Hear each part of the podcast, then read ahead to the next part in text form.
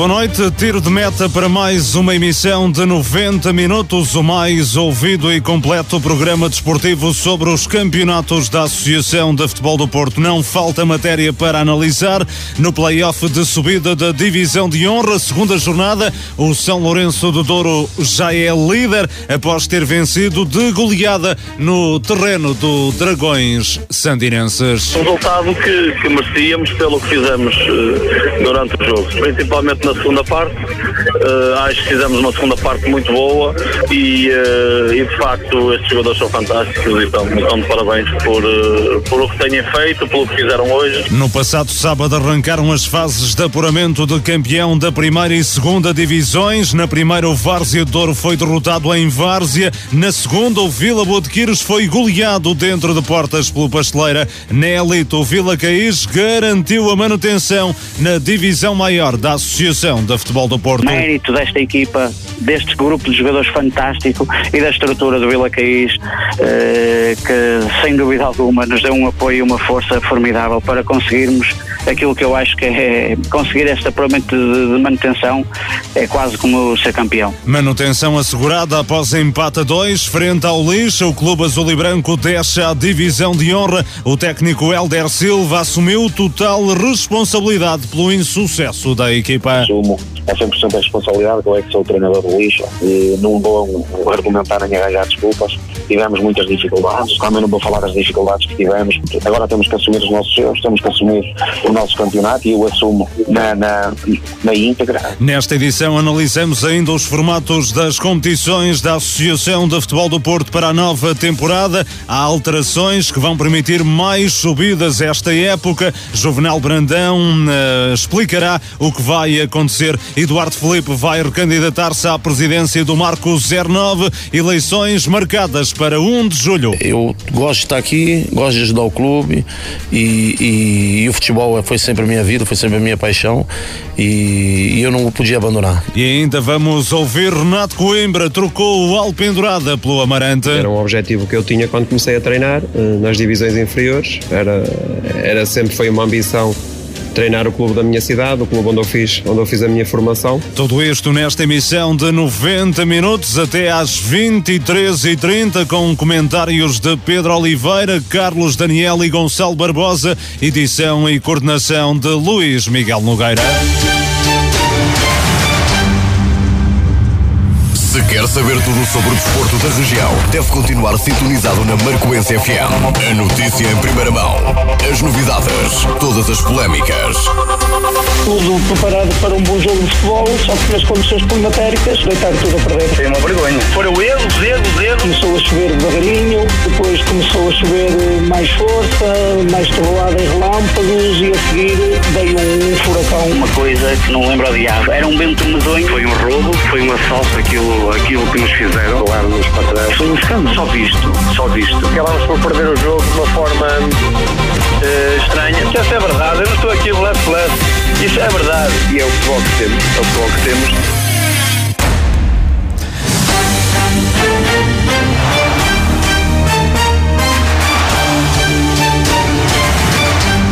Uma vez mais, boa noite. O São Lourenço do Douro isolou-se na liderança da fase de subida da Divisão de Honra da Associação de Futebol do Porto ao golear o Dragões Sandinenses em Vila Nova de Gaia por 5-1 no encontro da segunda jornada da prova. Juca que bisou, Anderson, Ricardo Oliveira e João Maia assinaram os golos do emblema do Conselho de Marco de Canaveses na partida disputada no estádio do Tourão. O técnico do São Lourenço do Douro garante que o resultado é merecido, principalmente pela exibição rubricada na segunda parte. Resultado que, que merecíamos pelo que fizemos uh, durante o jogo, principalmente na segunda parte. Uh, acho que fizemos uma segunda parte muito boa e, uh, e de facto estes jogadores são fantásticos e estão, estão de parabéns por, por o que têm feito, pelo que fizeram hoje e, e agora é pensar já no sábado no Artozelo para continuarmos nesta, nesta caminhada.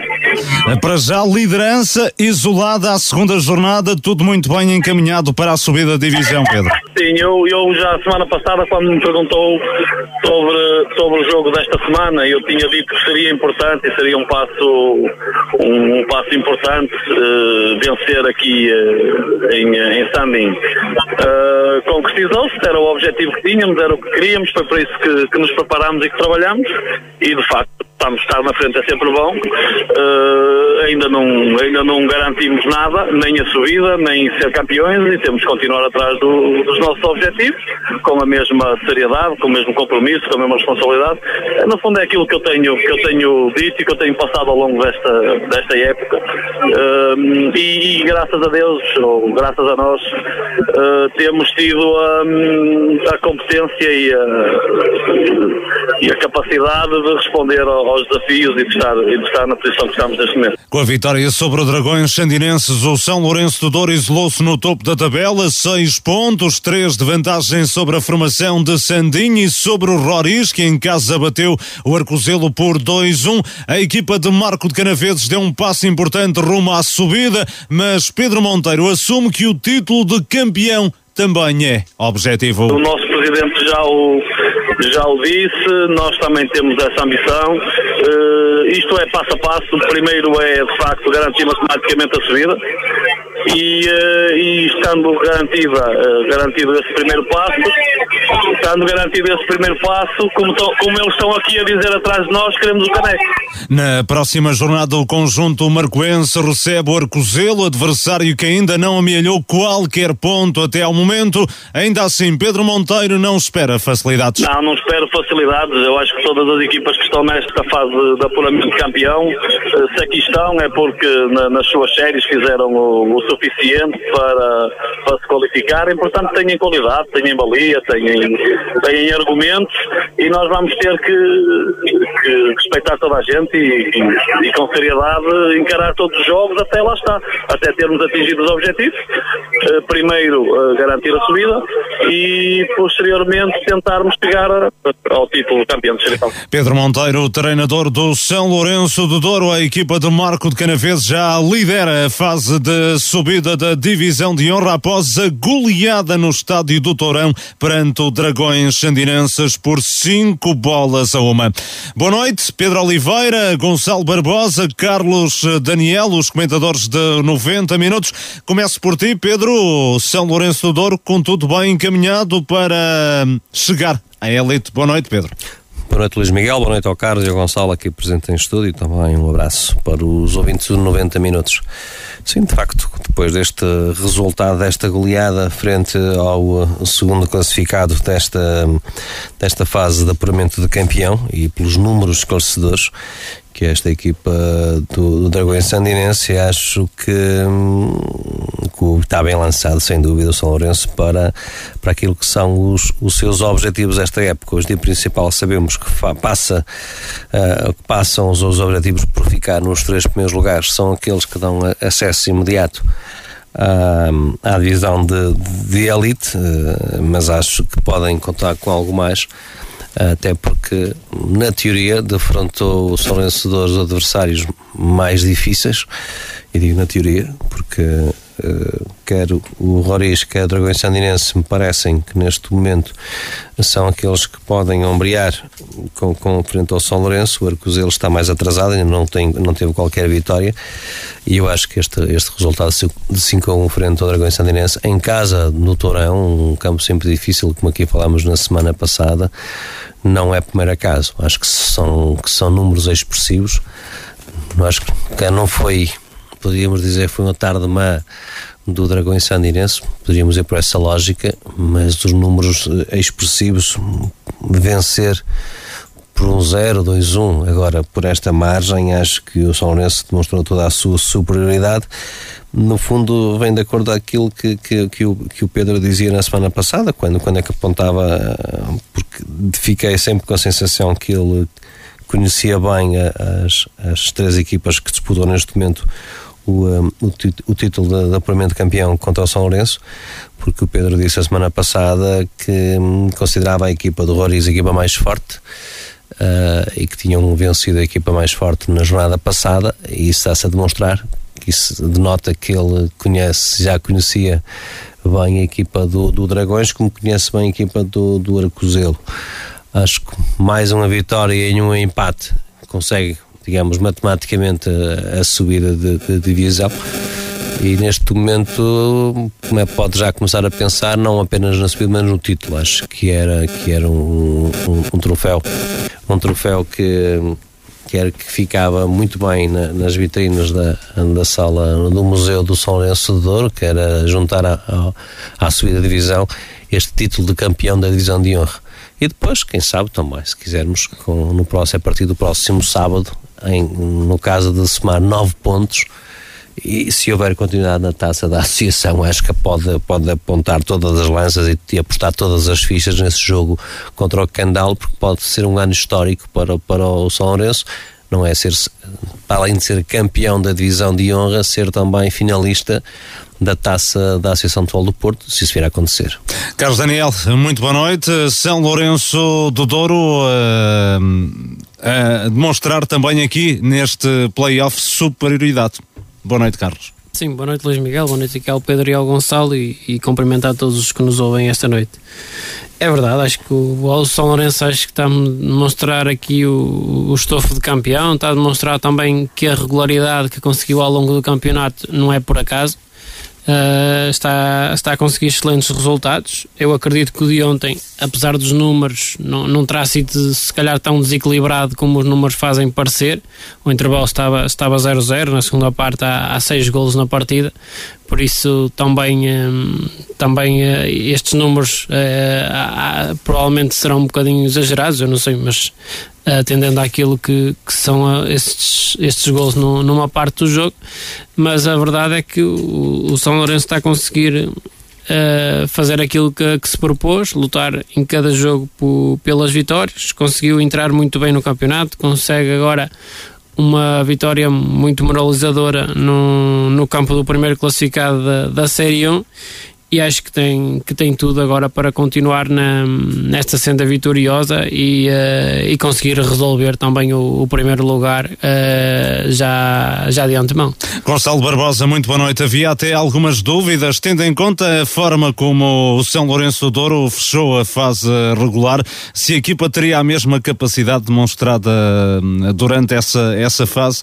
Um, pelos vistos, aqueles dois últimos jogos da fase regular foram mesmo um acidente de percurso. Boa noite, Gonçalo. Boa noite também a todos os ouvintes do programa e aqui ao painel presente, ao Pedro e ao Carlos Daniel. Sim, é exatamente. É normal, é, é difícil gerir um, expectativas nesta altura e é normal que nessa fase final do campeonato haja um relaxamento maior e que algumas uh, experiências, ver como é que a equipa reage de determinada forma, dar mesmo minutos àqueles que têm sido menos utilizados, ou ver alguns atletas dos júniores ou dos sub-23 se têm capacidade para estar uh, a, este, um, a este nível, ou mesmo começar a integrá-los com, com tempo de jogo. Isso é tudo importante.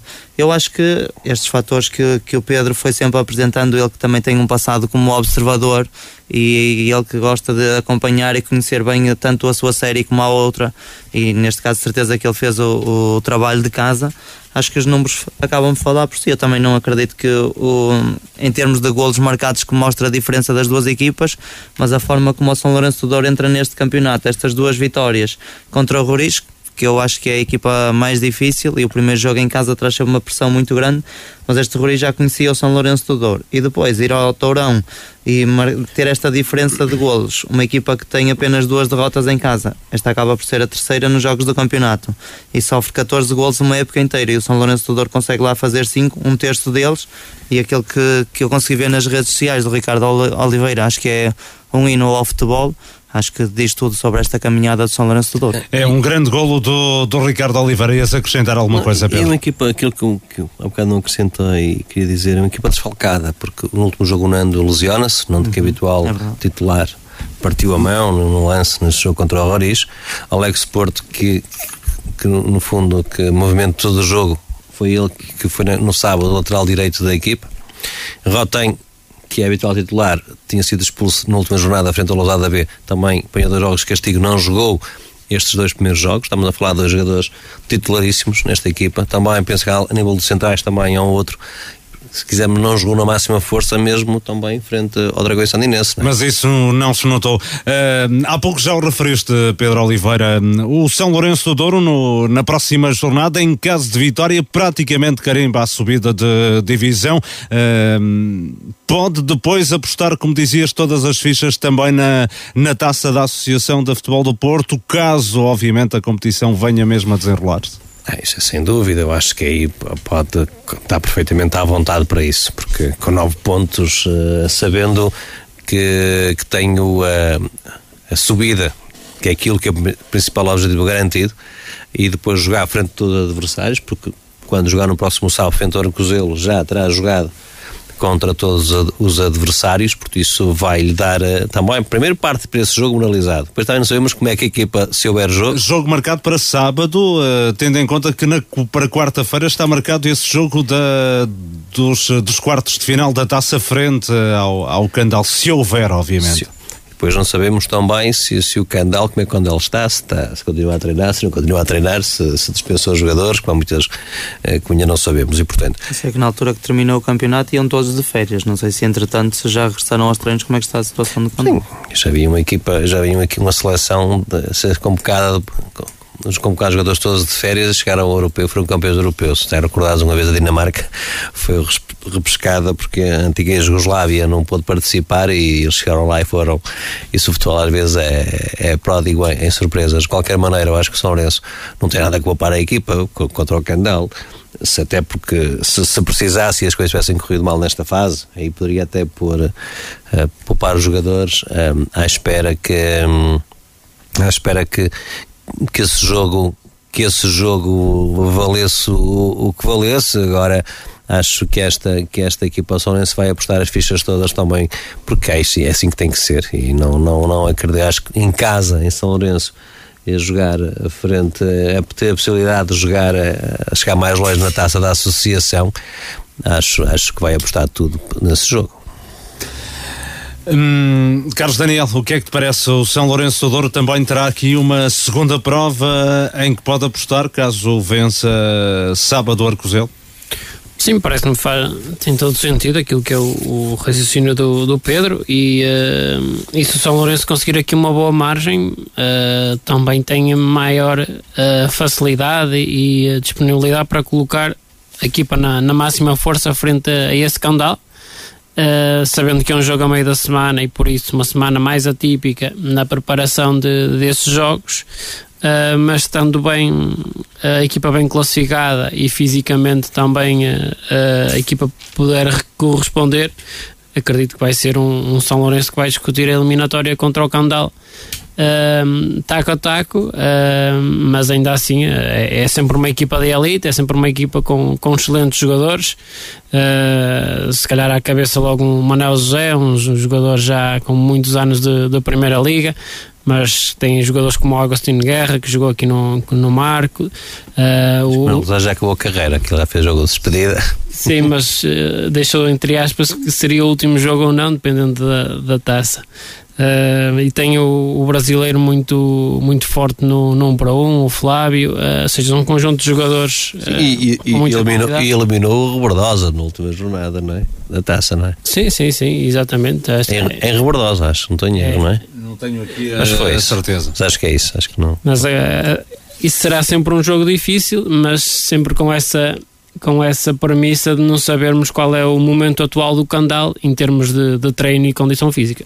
Muito bem, está analisado São Lourenço do Douro, a equipa de Marco de Canaveses, bem lançada para já no play-off de subida da divisão de honra. O Várzea Douro foi derrotado por um zero na deslocação ao terreno do Várzea, no derby regional, que assinalou o arranque da fase de apuramento de campeão da primeira divisão da Associação de Futebol do Porto, o emblema do Conselho de Felgueiras triunfou sobre o conjunto de Marco de Canaveses com um gol apontado por Broquinha aos 76 minutos. Vitor Mota, o técnico do Várzea, admite que a vitória foi difícil de alcançar e realça que a estratégia delineada para este jogo sortiu o efeito pretendido. Delineamos uh, estratégias diferentes para, para ambas as partes. Uh, numa parte inicial, porque sabíamos que o adversário variava muito rápido de, de um flanco para o outro à procura dos desequilíbrios num para um, uh, nós alteramos um bocado, baixamos, uh, metemos mais gente atrás, baixamos um bocadinho, damos iniciativa ao adversário uh, mais vezes. Na segunda parte, e feliz, porque felizmente também a estratégia permitiu que chegássemos ao intervalo empatados, na segunda alteramos para aquilo que tínhamos durante a semana. Fomos mais pressionantes, fomos mais à procura e, sobretudo, sabíamos que, que o adversário, uh, na segunda parte, uh, expunha-se mais, principalmente se o resultado não fosse condizente com os seus objetivos, e, um, e assim foi. Uh, tivemos a felicidade de, de, de, chegar ao gol numa bola parada, num dos lances que achávamos que, que poderíamos claramente tirar vantagem, chegámos, e a partir daí podíamos ter feito até o 2-0, não o fizemos, mas também seria eventualmente injusto para, para aquilo que as duas equipas fizeram dentro de campo. Do outro lado, o técnico Paulo Vieira garante que o Várzea Douro não merecia perder. Acho que merecíamos no mínimo o um empate. Acho que fizemos uma grande primeira parte. O adversário não chegou à nossa baliza na primeira parte. Depois, na segunda parte, o adversário teve mais bola, chegou mais algumas vezes, mas sem, sem grande perigo, e acaba por fazer um golo de, de bola parada, de, de um livre. E depois na, nós tentávamos a perder, reagimos, fomos para cima e cerca dos 90 minutos temos um penalti que escandaloso e o árbitro fechou os olhos, deixou seguir e pronto, entretanto acabou o jogo. Com este resultado, o Várzea de Felgueiras assumiu o primeiro lugar da classificação, já que o outro jogo da ronda entre a Aldeia Nova e Desportivo das Aves fechou com um nulo. Vitor Mota assume a vontade de arrecadar o título de campeão, apesar de reconhecer que ainda há muitos jogos de grau de dificuldade elevado pela frente. Nós sabemos a dificuldade que vão ser todos os jogos. Claro que se me perguntar se, se almejamos isso, claro que sim. Uh, agora, nós temos clara noção daquilo que são as quatro equipas que lá estão, como penso que o, os nossos adversários também assim o no nosso respeito. Portanto, nós temos que fazer, sobretudo, um, que é, e principalmente nesta primeira volta desta fase, tentar fazer o máximo de pontos possível. E depois, claro que sendo um campeonato, um mini campeonato, uh, vamos ter que depois saber jogar eventualmente com, com os resultados até, até essa fase, até porque a segunda volta é jogada apenas numa semana, de domingo a domingo, e aí, pronto, é jogar sobre jogar, não há muito, não há muito que se lhe possa fazer, a não ser a nível estratégico. Portanto, assumir não, porque sabemos também do valor, do valor de, das outras equipas, mas claro que almejamos, almejamos isso, sem nunca um, deixar de pensar jogo a jogo e naquilo que cada, cada jogo nos traz, que nos dá e sobretudo durante o jogo, de acordo com os acontecimentos, aquilo que podemos ou não fazer. Nesta altura é certo, os quatro clubes que estão a disputar esta fase já asseguraram a promoção à divisão de honra e ainda resta uma vaga. Paulo Vieira, o técnico do Várzea considera que é um prémio merecido para todo o grupo de trabalho. É sempre bom, bom subir divisão e acho que este ano este grupo merece porque temos tido muitos problemas e foram, foram um, foi um campeonato bastante competitivo eh, e acho que nós que tivemos uma postura bastante boa, bastante correta e acho que é um prémio inteiramente justo para, para este grupo. Paulo Vieira, o treinador do Várzea do Douro, na próxima jornada agendada para domingo, 5 da tarde,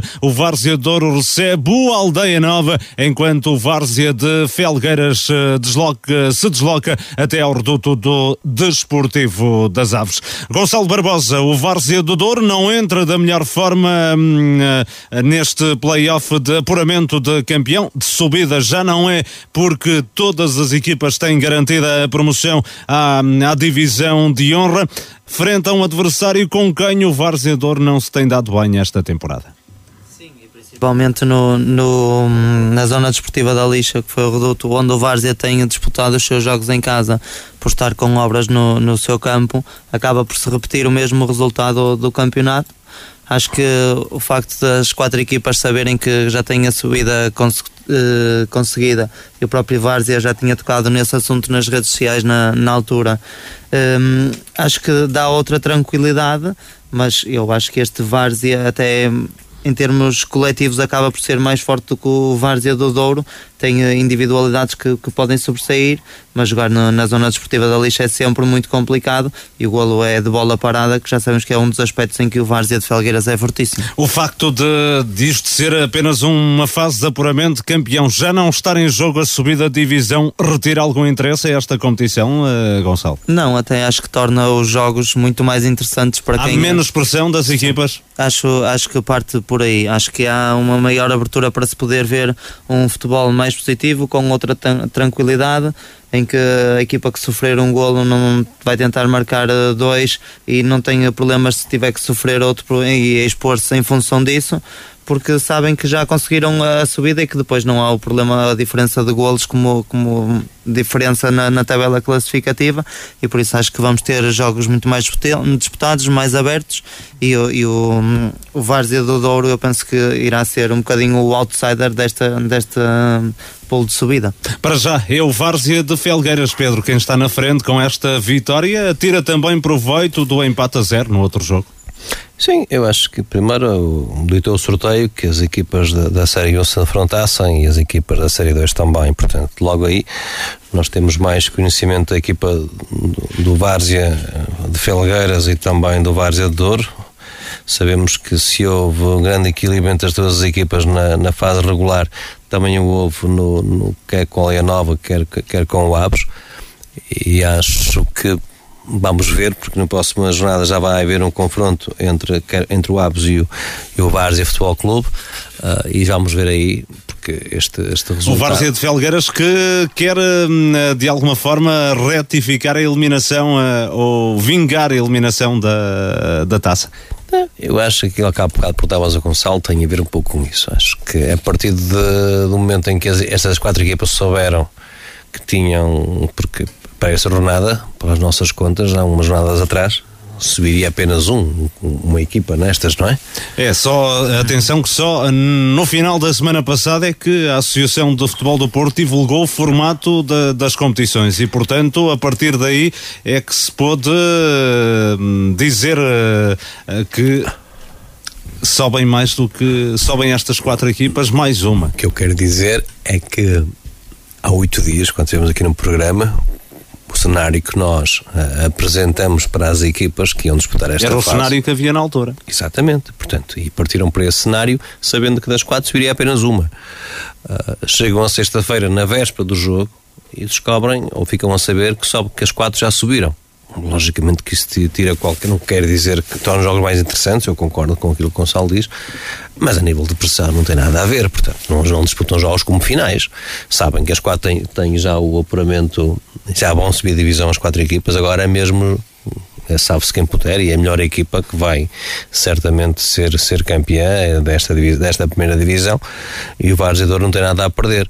Uh, pronto, logicamente que parte para esta parte para esta divisão, com para esta, hum, digamos, apuramento campeão, com, com aspirações de ser campeão, era muito melhor ficar em primeiro e levantar a taça de campeão para a história de ficar em quarto lugar, mas também se tem essa consolação de saber que, no final, ficar em primeiro não lhe dá eh, o título de campeão, mas também não tira a possibilidade de subir. Concordas com a ideia, quer do Gonçalo, quer do Pedro, Carlos, eh, de que os jogos vão ser mais interessantes, tendo em conta que estas equipas já garantiram a subida, há menos pressão, uh, será mais interessante lutar apenas pelo título, mas ao fim e ao cabo, o que as equipas queriam era mesmo subir divisão, e isso já está conseguido.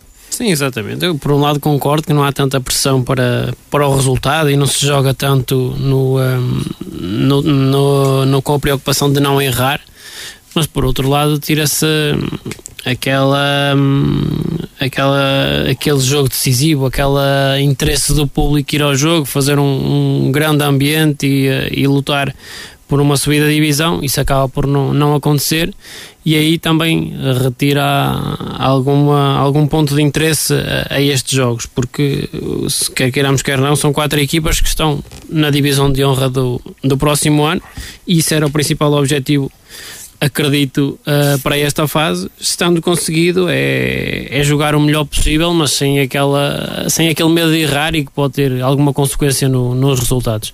O Várzea está na frente para já ao fim da primeira jornada. É o favorito para ser campeão ou os favoritos estão na outra série? Noutra série hum, são os clubes que estavam na série 1. Sim, é, é isto em termos de favorito, em termos na teoria, eu diria que o Aves, até pelo plantel que tem, uh, seria a equipa mais favorita.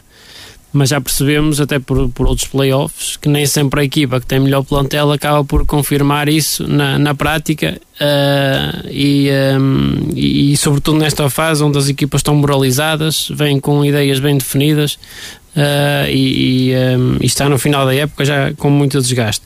Uh, acredito que continua a ser o principal favorito. Esta jornada tem apenas um golo. Acredito que também não queira dizer muito daquilo que é a valia das equipas. Mas revela algum equilíbrio? Revela, com certeza, equilíbrio, porque este Várzea vence o Várzea de Douro também eu tinha feito em, em, Várzea de Douro uh, no último jogo. Uh, 15 mas, dias antes? Sim, e recuperando de uma desvantagem de 2-1 e, e virando o jogo. Ou seja, são jogos, são jogos sempre muito equilibrados e acredito que, que, que será assim até ao final todas as equipas parece-me vão pontuar neste campeonato. E na fase de apuramento de campeão da segunda divisão da Associação de Futebol do Porto, estreia amarga do Vila Boa de Quires. A equipa de Marco de Canavesas foi goleada em casa pelo Pasteleira por 6-1. A formação portuense, que vencia ao intervalo por 1-0, alargou a vantagem no marcador na segunda parte. Nelson Teixeira apontou o golo de honra da formação orientada por Eduardo Mota nota que terminou o encontro reduzida a 10 unidades. O técnico do Vila Boadquires reconheceu que o jogo não correu bem, lamentou a expulsão de Paulo Marques, mas também a falta de disciplina e de rigor em determinados momentos da partida. Eduardo Mota analisou assim o jogo. Nós na primeira parte entramos, sabíamos das balias do, do Pasteleira, que era uma equipa que tentava atrair para depois uh, apostar na bola nas costas da nossa defesa. Entramos com um bloco médio-baixo e conseguimos contrariar muito essa, essa iniciativa da parte do, do Pasteleira. O Pasteleira com muito mais bola, obviamente, mas mas sem nos criar perigo. Depois, eh, no único lance em que estamos descompensados eh, defensivamente, eles metem a bola nas costas e fazem um zero. Tentamos reagir depois eh, até o intervalo, não conseguimos e fomos um zero para o intervalo. Na segunda parte, eles entram, outra vez falámos nessa situação do intervalo, de, de não tentar dar profundidade à equipa do pasteleiro. Enquanto assim o fizemos, eles não conseguiram criar. Quando nós estamos melhor, na melhor parte do jogo, temos um lance dentro da área que, que o Paulo é agredido, é por estar com o Arte, o Arte está vermelho direto ao, ao, ao jogador. Lance a seguir eles, eles fazem, fazem o gol, o 2-0. Eh, nós fazemos o 2-1 com 10 jogadores e depois, eh, já quando estamos, estamos com 10 jogadores, estamos no melhor período contra, contra 11, podemos empatar ali o jogo. Uh, no lance logo a seguir, passado 5 minutos, ou que foi, há um penalti logo que faz o 3-1, e a partir daí depois não, houve, não houve tática da nossa parte e falhamos. E quanto a estas equipas muito mais organizadas, sabemos que, que vamos sofrer, temos que ter disciplina e rigor até o fim, aconteça o que acontecer, aconteça as circunstâncias externas ou internas, nós temos que estar sempre focados no jogo e isso não aconteceu e pagámos caro por isso, um resultado dilatado e temos que corrigir e aprender muito com estes erros eh, que cometemos hoje. Aqui, tal como na primeira divisão, os clubes que estão a disputar esta fase já asseguraram a subida, decisão conhecida na última semana e acolhida com regozijo pelo técnico do Vila Boa de Quiras. É claro que, que, acolhida e ainda bem que o acontece, porque acho que era, não era meritório, não é? O que fez durante uma época eh, as equipas e depois de ser decidido em seis, em seis jogos e deitar tudo a perder. O que foi feito em 30 jogos só valia depois quase em 6. E o que eles fizeram agora, acho que sim, acho que, que é o mais correto. As equipas foram campeãs sobem. Uh, e isso acho que é o mais lógico acontecer e claro que é com agrado que vamos, vamos disputar a primeira divisão, que é um dos nossos objetivos de início da Eduardo Mota, o treinador do Vila Botequires, agradado com a subida da equipa à primeira distrital. No outro jogo da ronda, o Sete também foi derrotado por 3-0 no terreno do Leixões B. Nelson Diniz Lopes, técnico do emblema do Conselho de Paredes, reconheceu a superioridade do adversário e salientou a diferença de valores entre os dois conjuntos realidades distintas. Antes de mais, dar os parabéns, dar os parabéns aos meus jogadores. Representámos com, com muita competência e muita personalidade hum, a segunda divisão. Estamos a falar de um Eixões que, que se apresenta nesta fase com, com um plantel uh, sub-23, é, que treinam diariamente, tem um andamento muito superior ao nosso Uh, mas penso que edificámos, temos personalidade, temos competência, somos uma equipa organizada, uh, mas, mas falhámos ali num outro momento e foi com naturalidade que o Leixões uh, ganhou, ganhou o jogo, merecidamente. Nelson Diniz Lopes, o treinador do CETA, a formação de Paredes perdeu no terreno do Leixões B por 3-0 no arranque da fase de apuramento de campeão da segunda divisão. Na próxima jornada, a derby regional CETA Vila Boa de Quires. As duas equipas desta região Que não entraram bem nesta jornada. O Vila Boa de Quires acabou mesmo goleado. Percebeu-se por esta jornada que há diferença de valores eh, entre eh, as equipas, eh, o Pasteleira e Leixões B e o Vila Boa de Quires e Sete, não é? Sim, eu acredito mesmo nesse aspecto. Eu acho que é notório que hum, vão ser as duas equipas da, da, da Série 1 aqui a disputar o, o, o campeão desta, desta fase. De, deste apuramento, acho que eu fui ver o Vila Boa de Quires com o Pasteleira e acho que a equipa do Pasteleira individualmente é mesmo muito forte quando comparada com a de Vila Bodequis, que é a que nós conhecemos melhor, e mesmo o próprio Seto conheço a maior parte dos jogadores. Uh, acho que individualmente são, são muito acima desta divisão. Coletivamente foi um jogo até interessante, mas depois não há argumentos para contrariar tanta qualidade da, da parte do, do Pasteleira. E este Leixões B, eu acho que estas três equipas apenas irão ter dificuldades quando, quando defrontarem o Sete no seu reduto pela, pelas características do mesmo, porque em termos de, de, qualidade de plantel e qualidade individual, o Pasteleiro e o Leixões B são acima e o Leixões é aquilo que estávamos aqui a abordar com os jogadores do, da equipa do Sub-23, ainda trazem mais qualidade e quantidade por isso as eleições têm muitos argumentos. Um, um pasteleira, uh, Gonçalo, tiveste a oportunidade de, de, ver a equipa em ação, um pasteleira que tem um projeto uh, para tentar uh, subir a equipa até aos patamares maiores da, da Associação de Futebol do Porto e um, é, é, o grande favorito nesta, neste, nesta fase de apuramento de campeão. Sim, eu, eu olho para o Pasteleira como Leixões como os dois favoritos, até porque no campeonato os jogos foram muito equilibrados e a única derrota que o Pasteleira tem é mesmo contra o Leixões.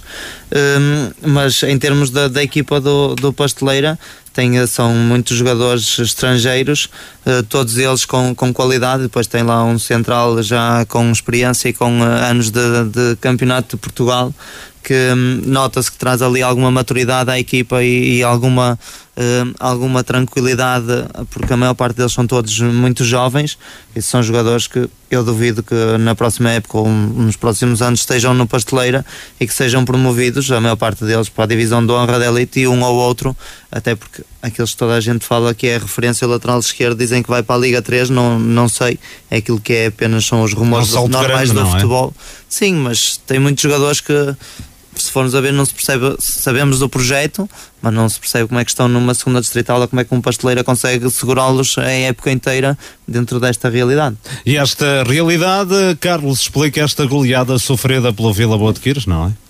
Sim, acho que não há muito a dizer. Isto é, já o tinha dito aqui, acho que é, são equipas que não têm comparação, Pasteleira e Leixões, com, com nenhuma das restantes desta divisão. Basta dizer que Pasteleira e Leixões ficaram a 20 pontos, do, ou mais de 20 pontos do terceiro classificado na Série 1, enquanto na Série 2 e Série 3 ficaram a meia dúzia de pontos o primeiro do segundo classificado. Por isso, eh, estas equipas estão aí anos-luz das restantes. A qualidade individual é muito. O Pasteleira tem um projeto de potenciais jogadores. É aquilo que o Gonçalo estava a dizer agora. Acredito que para o ano novos jogadores chegam ao Pasteleira e isso vai ser também uma, uma plataforma rotatória. Uh, e o Leixões tem uh, um leque de jogadores que pode apresentar uma equipa nova todos, uh, todas as semanas. Acho que são duas equipas que vão certamente ficar nos dois primeiros lugares.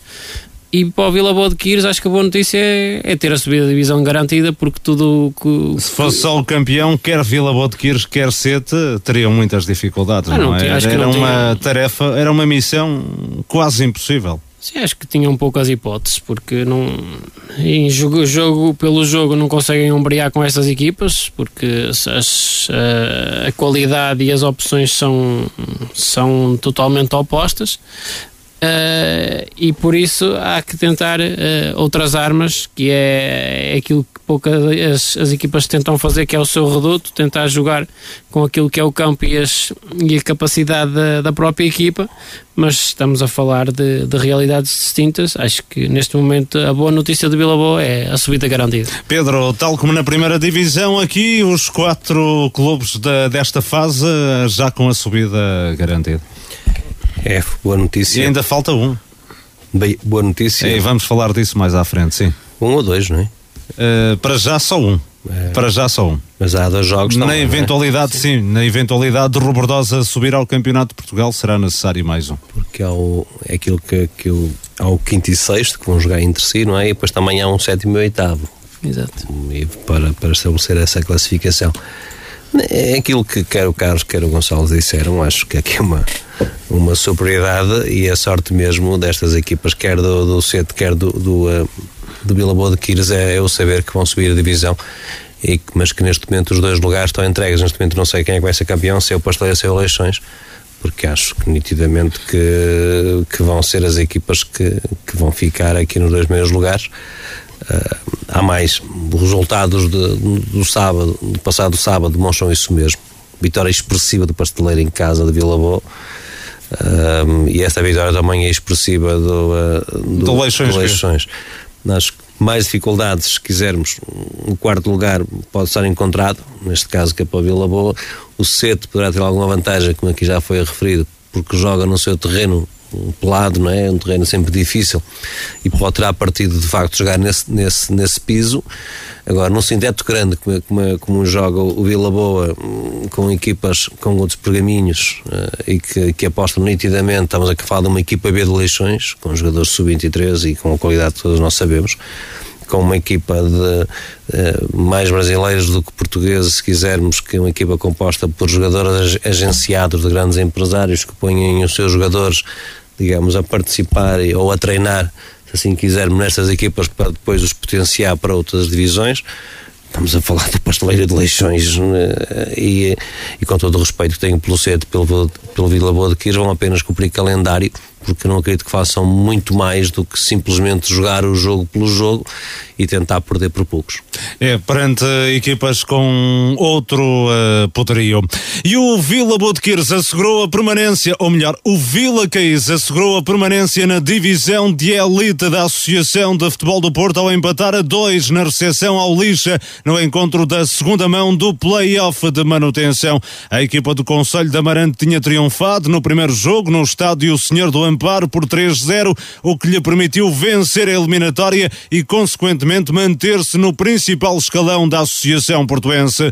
A partida até começou mal para o Vila Caís, que ficou em desvantagem no marcador logo no primeiro minuto, mercê de um gol apontado por Caissara. No entanto, a formação orientada por José Oliveira empatou em cima do intervalo por intermédio de Caco e deu a volta no início da segunda parte por Leo Coca. Pouco depois, Parada voltou a restabelecer a igualdade, mas o Vila Caís conseguiu segurar até final o ponto necessário para garantir a permanência na divisão de elite.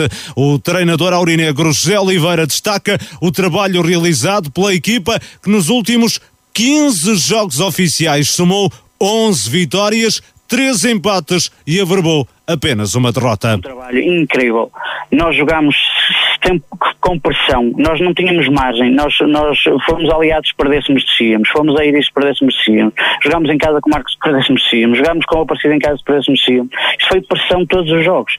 E nós fizemos aquilo que só o, o Friamundo conseguiu fazer, que é o maior número de jogos em que em 15 jogos consecutivos, só nós e o Friamundo é que conseguimos em 15 jogos ter 12 vitórias, ou melhor, 11 vitórias, 3 empates e uma derrota. Mérito desta equipa deste grupo de jogadores fantástico e da estrutura do Vila Caís, eh, que sem dúvida alguma nos deu um apoio e uma força formidável para conseguirmos aquilo que eu acho que é conseguir esta promessa de, de manutenção é quase como ser campeão. Foi uma dificuldade muito grande trabalhar sobre derrotas e estar sempre com a cabeça a, prémio e nós conseguimos de facto fazer algo por um clube que, que eu não gosto, que eu amo. José Oliveira sublinha as dificuldades sentidas neste percurso, sobretudo devido à perda de vários jogadores ao longo da época. Nunca me queixei para as pessoas não dizerem que eu quero queixinhas, mas nós chegamos a ter treinos com novos jogadores tivemos as saídas de imensos jogadores. O João Paulo, o guarda-redes, foi para a polícia. O, o foi para, para a Leiria. O Rafa foi, foi para a Suíça trabalhar. O Leandro foi para a Itália trabalhar. O, o Moreira foi para Lisboa dar aulas. Uh, o Gandinho saiu do clube. Tivemos aqui muita, muita, muito, no meio desta, desta, desta caminhada tivemos muita turbulência que muitas vezes nem, nem sabíamos que elas iam acontecer e tivemos que inserir também jogadores novos que os outros cá estavam, fizeram um papel incrível ao recebê-los bem e nós fomos aqui em, em competição fazendo a espécie de uma pré-época. E, e, conseguimos em competição uh, fazer a espécie de, um, de, um, de uma pré-época rápida uh, onde conseguimos inserir jogadores e mesmo com o plantel muito curto uh, conseguimos inserir esses jogadores para nos dar aqui uma, uma, uma uma ajuda muito importante. José Oliveira chegou ao comando técnico do Vila Caís no início de novembro, com a equipa em situação delicada na tabela. O presidente José Luís Ferraz reconhece que a contratação do treinador de 44 anos foi tiro certeiro. Eu vou dizer uma coisa, eh, não é muito falar do trabalho do José Oliveira, mas o trabalho que ele fez aqui é qualquer coisa. Ele teve 11 ou 12 jogos. Só perdemos um jogo. Ou seja, na divisão da elite. É um trabalho que tem que se destacar. O futebol encantava os adeptos do Vila Caís. Era uma equipa de ataque. Não importava se sofrêssemos um, desde que marcássemos dois ou três. O importante era isso. Hum, ter feito regressar José Oliveira à Vila Caís foi, uh, foi algo que acertou na mocha, não é, Presidente? Algo que eu, que eu pensava que iria ser impossível. Porque a qualidade que ele tem é uma sorte nós voltar a tê-lo aqui. Porque, na minha opinião, são treinadores jogadores que têm que andar é mais assim, porque a qualidade que têm, aquilo que conseguem tirar dos jogadores é qualquer coisa. É... Se o José Oliveira quiser, continua aí para o ano, não é? Já percebemos ah, isso. Mas isso. Mas isso era já contrato de dois anos. Da minha parte, era contrato de dois anos.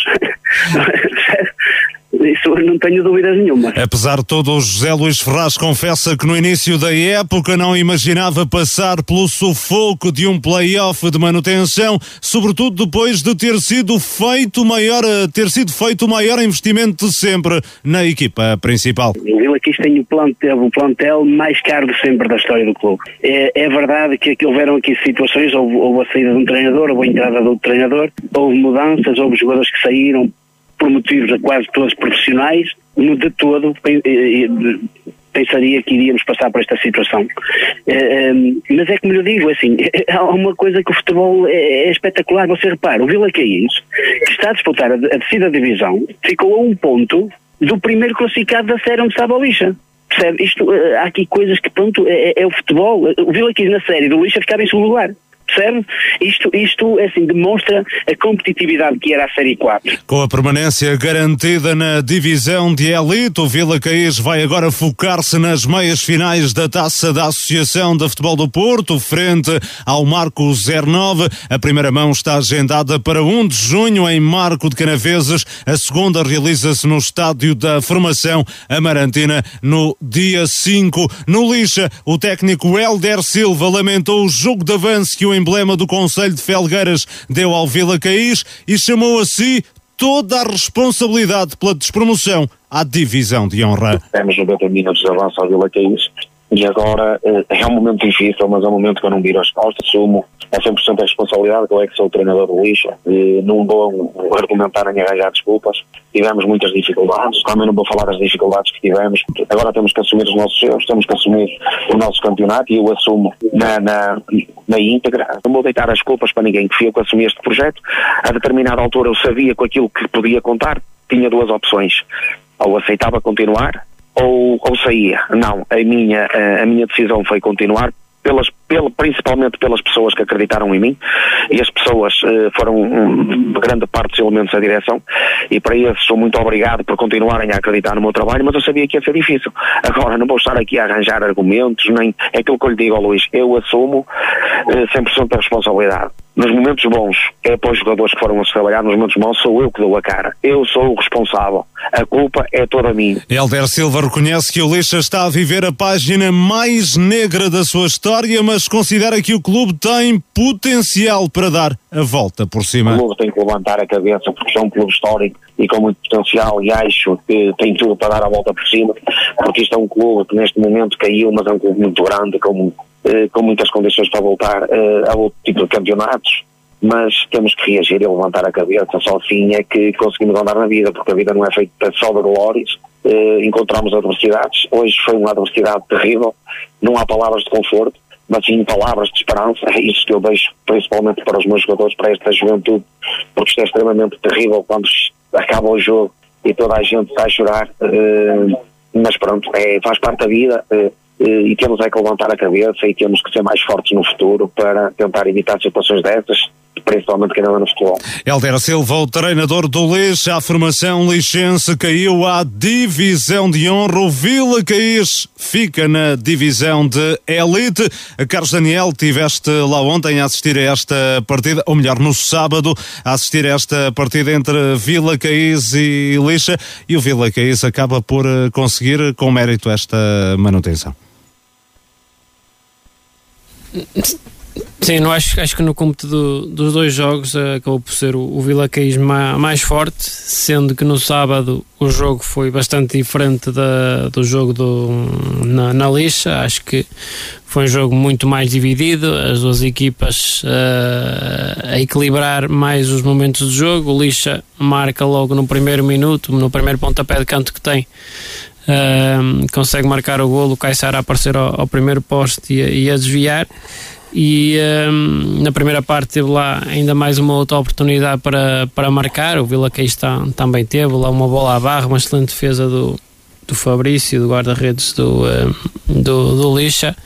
Um, e, uh, e foi uma primeira parte onde o, o Vila Queijo conseguiu uh, marcar também ao, ao terminar, ao término da primeira parte Acho que foi sempre um jogo de, de equilíbrios, um jogo de muita luta a meio campo. O Lixa mudou um bocadinho as peças em termos da, do jogo da, da primeira volta.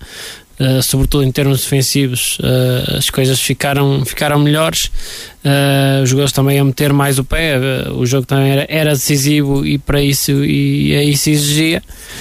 Um, mas a verdade é que o, o Vila Queijo conseguiu dar a volta ao resultado. No, no, início da segunda parte, ali uma bola solta dentro da área um, e, o, e o Coca a meter a bola, a meter a bola lá dentro. E, um, e depois já com o Lixa a tentar carregar uh, um cruzamento para a área nada fazia prever ali o golo mas o guarda-redes do, do Vila Caís pareceu-me que ficou à espera de, de um desvio de alguém uh, e a bola acabou por entrar direto, com um cruzamento que bateu ali no, no relevado, entrou direto na, na baliza. Uh, fez o 2-2, uh, eh, ainda deu ali algum, algum querer ao lixo, arriscou tudo no, nos últimos minutos. Foi um, mais com o coração do que com a cabeça a tentar hum, de tudo. O Central também já na frente te, tentou chegar ao gol da, da vitória, não conseguiu. Uh, mas acho que deu uma imagem bastante diferente daquilo que foi o primeiro jogo.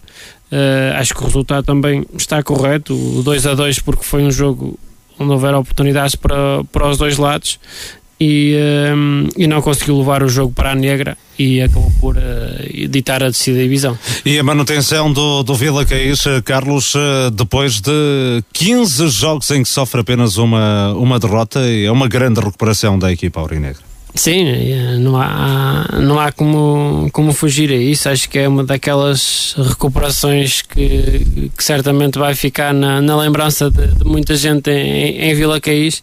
Uh, é aquilo como, como o Zé Oliveira disse, ou seja, é, é eu ter que jogar sempre com a corda na, na garganta, saber que qualquer resultado pode dar, eh, ou mau resultado pode dar a decisão divisão e jogar com isso todas as semanas é, é um peso muito grande uh, sobre os ombros do, do, dos jogadores, uh, mas também o Vila Caís, apesar de, desses bons resultados, uh, havia jornadas em que parecia que as coisas estavam todas iguais, ou seja, o Vila Caís ganhava, mas os seus adversários mais diretos acabavam por, por vencer e, e nem isso tirou ali algum alento à, à equipa do, do Vila Caís, que foi mantendo os seus bons resultados. Uh, não conseguiu mais que este apuramento para o playoff, mas no, no playoff mostrou que, que, sobretudo no primeiro jogo, este, este segundo jogo já não, já não, não gostei tanto do jogo do, do Vila Caís, mas sobretudo no primeiro acho que demonstrou uma, uma superioridade sobre o Lixa e conseguiu, uh, apesar de ser no playoff, conseguiu a manutenção com esse registro muito interessante e, um, e, e, que, e, que, valeu a resta e a esperança que foi o, o playoff de, de, manutenção. Pedro Oliveira, uma grande campanha nesta ponta final, se é que podemos dizer assim, um, talvez de meio da época até a final, uh, uma grande campanha do Vila Queijo culmina com esta manutenção.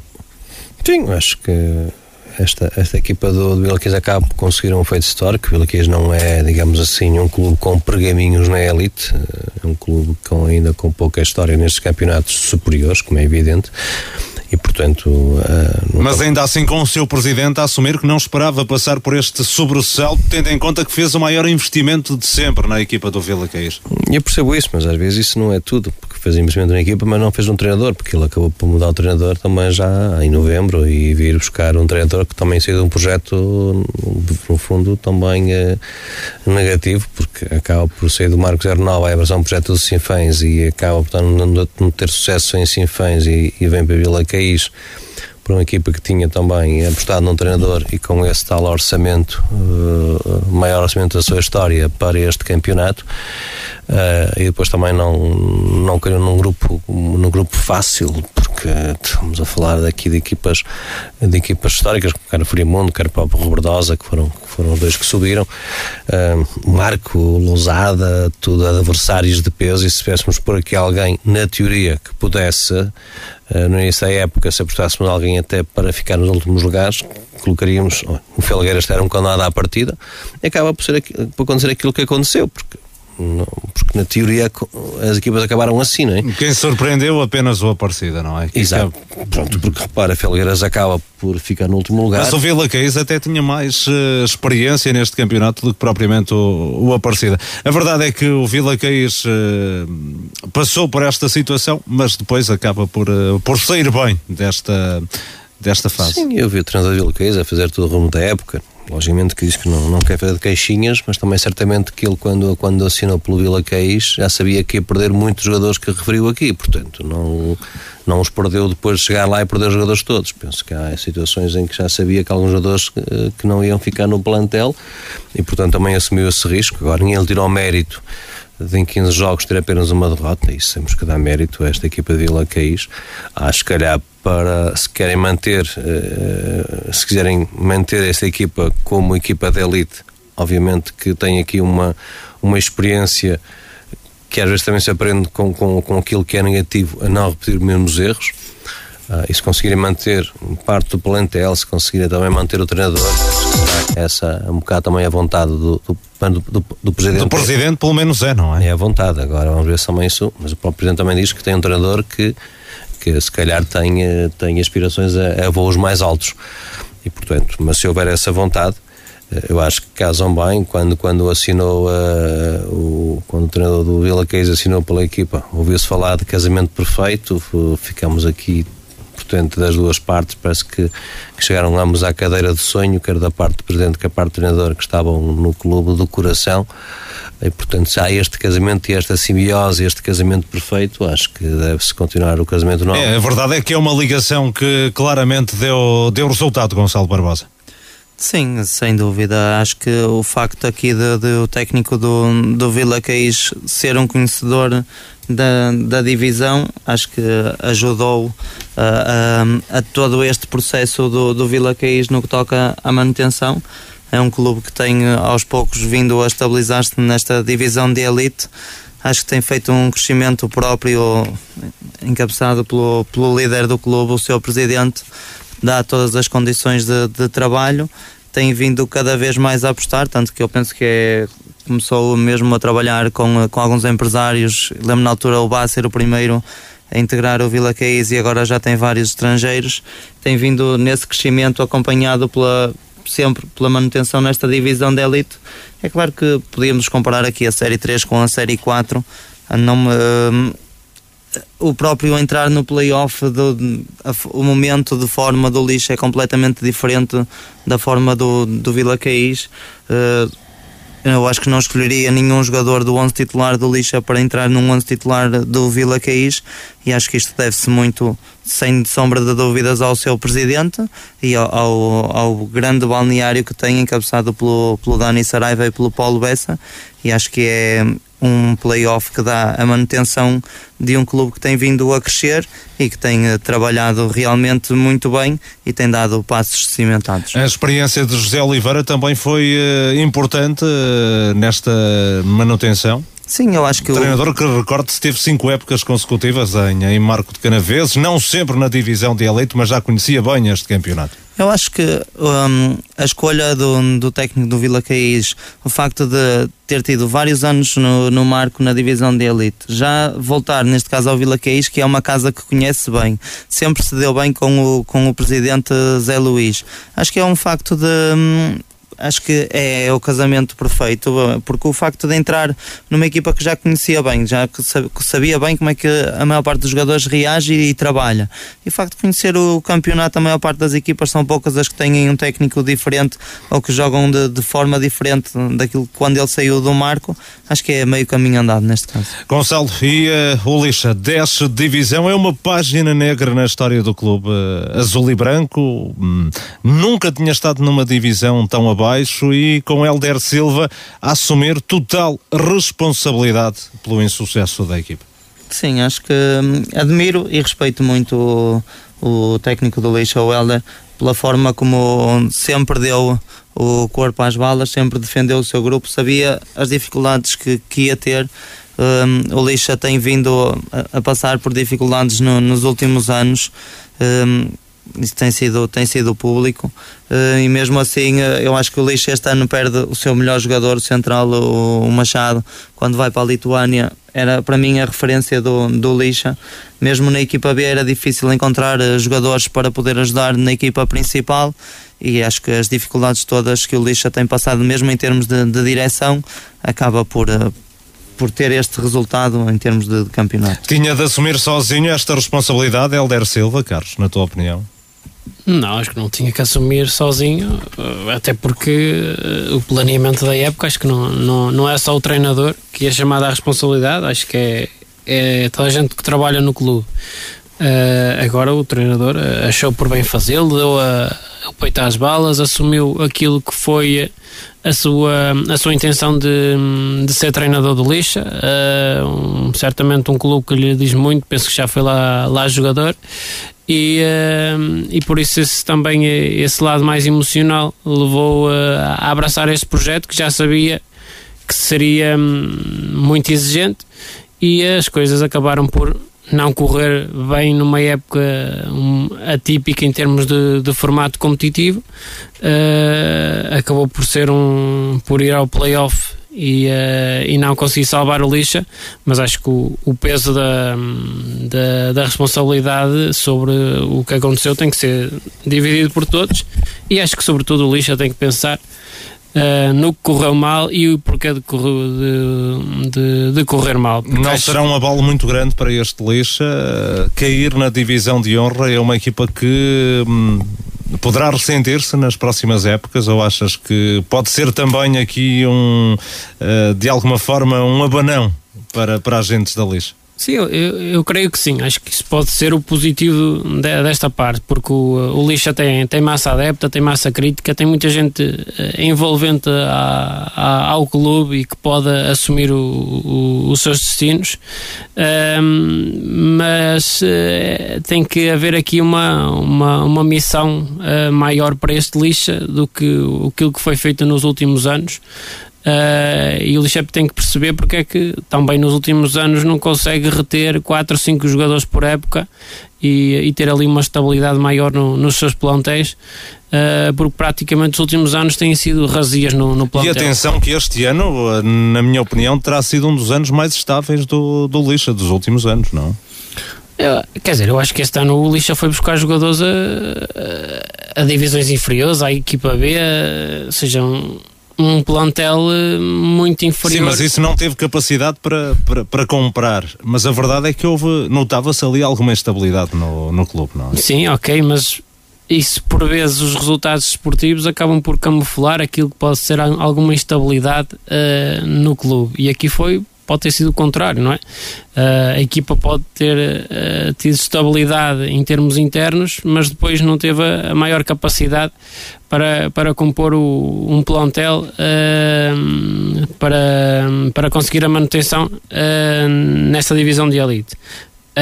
agora, parece-me que tem que aproveitar aqui vários jovens que, que foram lançados este ano e que têm capacidade e, eh, e jovens como o, o, eh, o Carvalhais, o, o Diogo, o, uh, o Pinto, como, a, como o Caissara, ou seja, jovens que, que, estão ali no clube e que tiveram esta oportunidade e criar uma base que lhe permita ao Lixa também poder, não sei se é para o ano, mas nos próximos anos ter uma equipa competitiva e a lutar por uh, por outros objetivos, mas sem andar uh, todos os anos neste vai e vem de, de, jogadores e de empresários que acho que, que desprestigiam um pouco aquilo que é a essência do, do clube. Pedro, e, como, e tu, como é que olhas para esta descida do, do Lixa e em relação ao treinador Helder Silva, uma demonstração de grande hombridade, não é?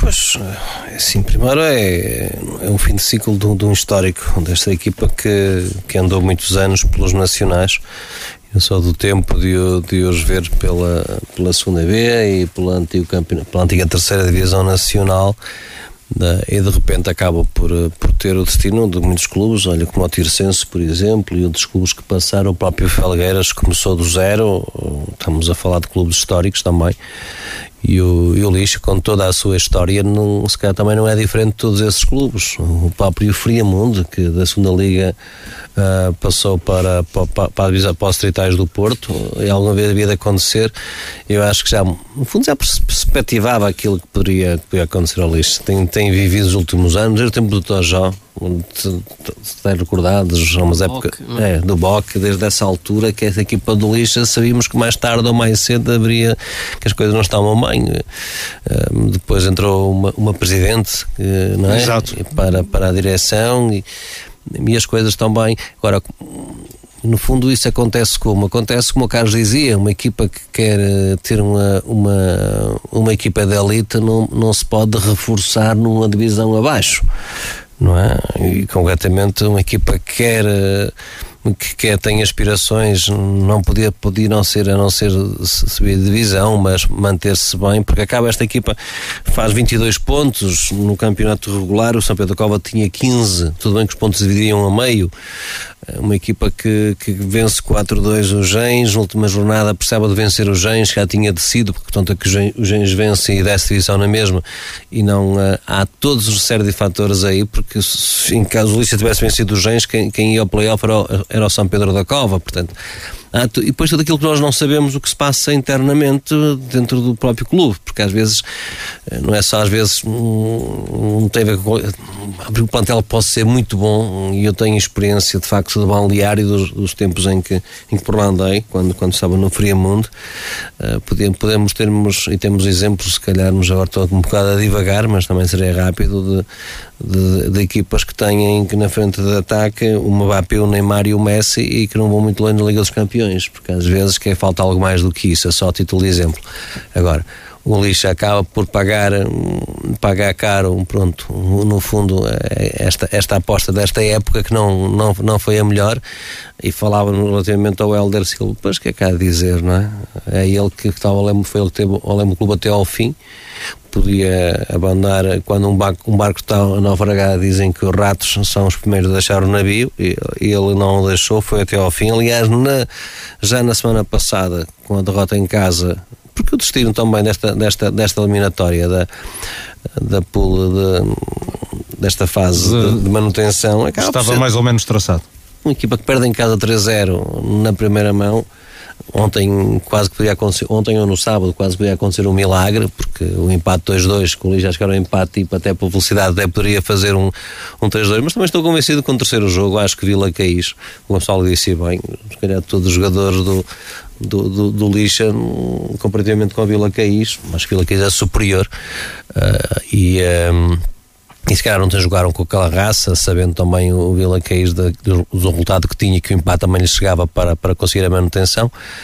O que, que, desejo era de facto aquilo que pode acontecer é mesmo o Helder Silva abandonar o clube ou, ou, então não é desprestigiante começar na divisão de honra. Acho que agora é preciso também fazer uma equipa na divisão de honra se quer ter aspirações para subir de divisão. Primeiro acho que é preciso eleições e haver estabilidade diretiva. Eu julgo que estarão até marcadas. Sim. Eu não hum. tive a oportunidade de hoje confirmar, mas o que, que, estão marcadas. Falta saber é se Luciana Monteiro, que assumiu o clube num momento muito difícil, vai querer continuar à frente. E sabemos sempre que as eleições são sempre um pouco conturbadas, pelo menos uh, têm sido, foram, têm sido nos últimos nos anos. É? Últimos anos. Não, e, a questão, e, a questão, é exatamente essa, porque nós estamos a ver outros clubes também que estão dificuldades. O próprio Rebordosa não apareceu ninguém para, para as eleições. Na Académica de Coimbra não apareceu ninguém. Portanto, nesta fase as coisas não estão fáceis, vamos ver. Isso depende do Carlos tem razão. Aquilo que vai ser projetado para a próxima época depende daquilo que sair ou não, de uma direção que pode, pode haver ou não. Muito bem, vamos eh, também eh, estar atentos ao desenrolar daquilo que se vai passando no Lixa, o clube histórico que desceu à divisão de honra da Associação de Futebol do Porto. Por outro lado, festa em Vila Caís, a equipa aurinegra assegurou a manutenção na divisão de elite. Ainda não terminou o campeonato para o Vila Caís, que tem jogos da taça para disputar frente ao Marco 09. A Associação de Futebol do Porto anunciou no final da semana semana passada o formato das competições séniores para a época que se avizinha. Há várias alterações. A divisão de elite deixa de ser constituída por quatro séries de dez equipas. Ah, na nova temporada, a principal prova da Associação Portuense, que arranca a 4 de setembro, será dividida em duas séries de 16 equipas. Os dois primeiros classificados de cada uma das séries apuram-se para a fase de subida. Os dois últimos de cada série descem à divisão de honra. A honra que também começa a 4 de setembro será disputada por 40 clubes, mais 8 do que na época que findou, 20 em cada série, tal como na elite, os dois primeiros de cada grupo vão discutir a fase de apuramento de campeão. Descem 12 equipas, 6 em cada série à primeira divisão. Na primeira divisão, o formato mantém-se, 32 equipas divididas em duas séries de 16. Os dois primeiros classificados de cada série qualificam-se para o play-off de promoção. Os dois últimos de cada série descem à segunda distrital. Esta competição arranca a 11 de setembro. Quanto à segunda divisão, o formato só será definido após a conclusão do período de filiações para a época 22-23. Entretanto, as alterações introduzidas para a nova temporada temporada, sobretudo o alargamento da divisão de honra de 32 para 40 clubes, vão uh, refletir-se nos play-offs que estão a ser jogados nesta altura. Assim, na primeira divisão, já asseguraram a subida à honra as equipas que estão a discutir a fase de apuramento de campeão, ou seja, Várzea de Douro, Várzea de Felgueiras, Desportivo das Aves e Aldeia Nova. A estes vai ainda juntar-se mais um clube, no Pedras Rubras B, ou Varziela. Os dois conjuntos vão lutar, eh, vão medir forças pela última vaga no eh, próximo domingo às 5 da tarde em Rebordosa. O mesmo sucede na segunda divisão. Vila Boa de Quires, Sete, Leixões B e Pasteleira, nesta altura a disputar o play-off, já asseguraram a promoção à primeira distrital. Há ainda uma vaga que será discutida por Boelho e Boim no domingo às 5 da tarde em Vila Miá. O treinador de futebol Juvenal Banana Brandão explica que, que implicações trazem estas alterações da Associação de Futebol do Porto aos formatos competitivos da próxima época.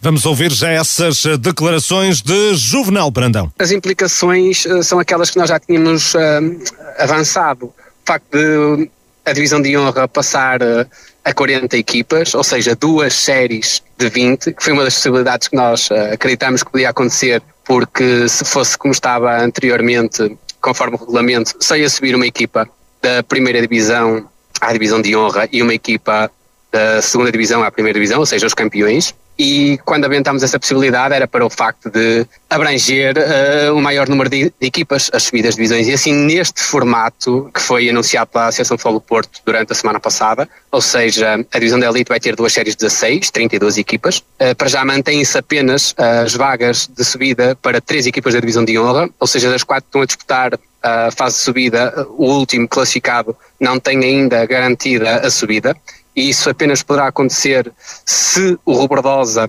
subir a divisão ao Campeonato Nacional ou se houver alguma desistência de alguma das equipas que tenha garantido esse direito de participar no campeonato da divisão de elite. Para já, não havendo nada em cima da mesa, sobem três equipas então da divisão de honra à divisão de elite, para a divisão de elite ter 32 participantes, ou seja, duas séries de 16. Sabendo-se desde já que os dois primeiros de cada uma se vão apurar para a disputa do, do campeão e os dois últimos de cada, de cada série, na próxima época, descem divisão. A divisão de honra então terá duas séries de 20 equipas, 40 participantes, e vão subir cinco equipas da primeira divisão, ou seja, as quatro que neste momento estão a disputar a subida, mais um uh, que será uh, apurado entre os terceiros uh, melhores da, da primeira divisão. E sabe-se que a divisão de honra, então, com duas séries de 20, os dois primeiros de cada uma vão disputar na época a seguir o apuramento para a subida e os seis últimos de cada vão descer de divisão. A primeira divisão, então, vai também receber já esta época, início desta época,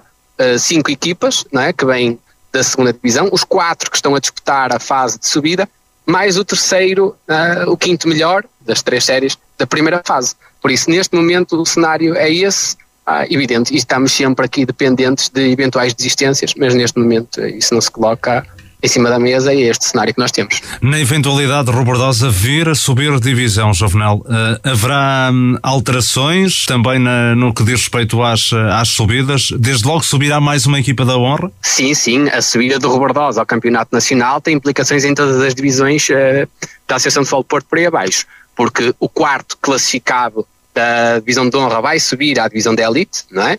E depois abre mais uma vaga na divisão de honra, que será uh, ocupada pelo sexto clube da primeira divisão e abre também mais uma vaga na primeira divisão que será ocupada pelo sexto clube da segunda divisão.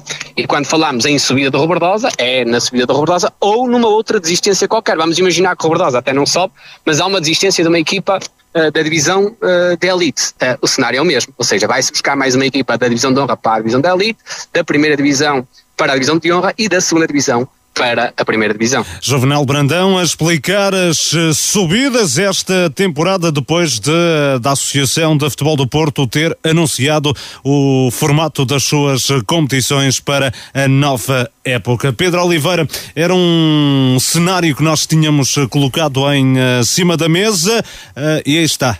Na, da honra para a elite mantém-se a subida de três clubes.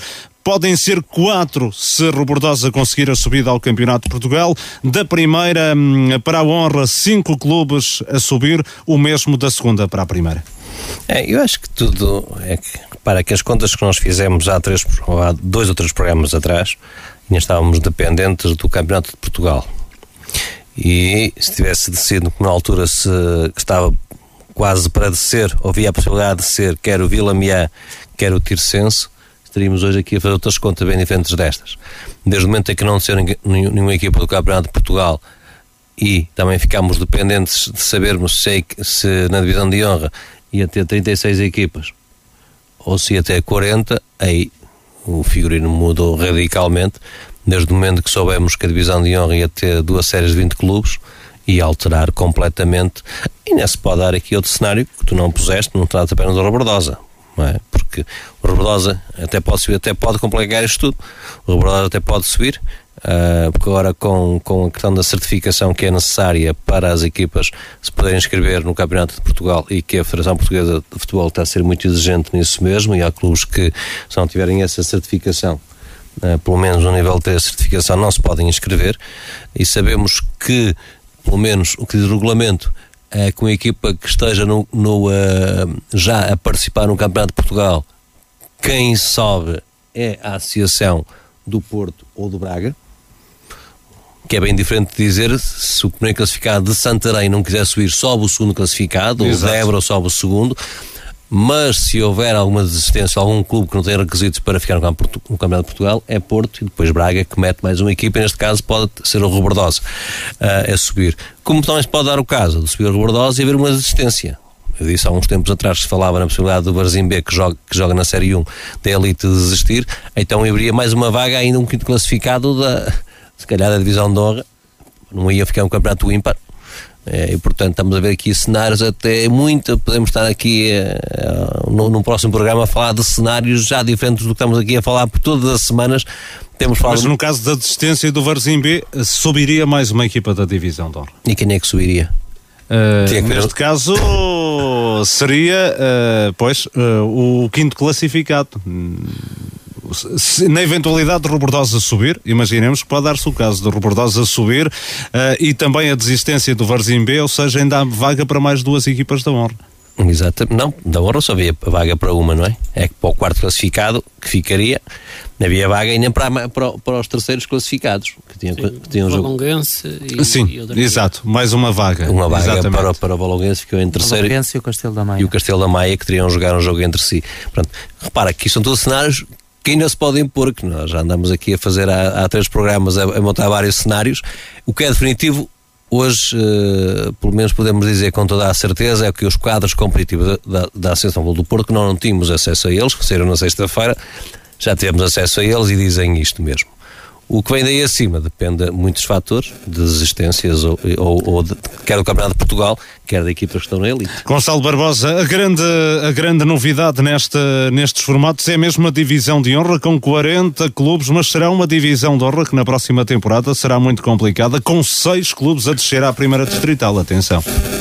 Sim, sem dúvida, se este ano já foi equilibrado, acho que na, na próxima época ainda mais será Acho que o facto de haver 20 equipas de, hum, por, por cada série torna um campeonato sem dúvida muito equilibrado. equilibrado. São poucos os plantéis hum, extensos ou com, com, capacidade para, para aguentar assim uma época mais longa e isso irá trazer um maior, um maior equilíbrio e mesmo se normalmente como aconteceu este ano o último classificado ganhar ao primeiro num campeonato assim acho que pode acontecer mais vezes. Como é que olhas para tudo isto Carlos?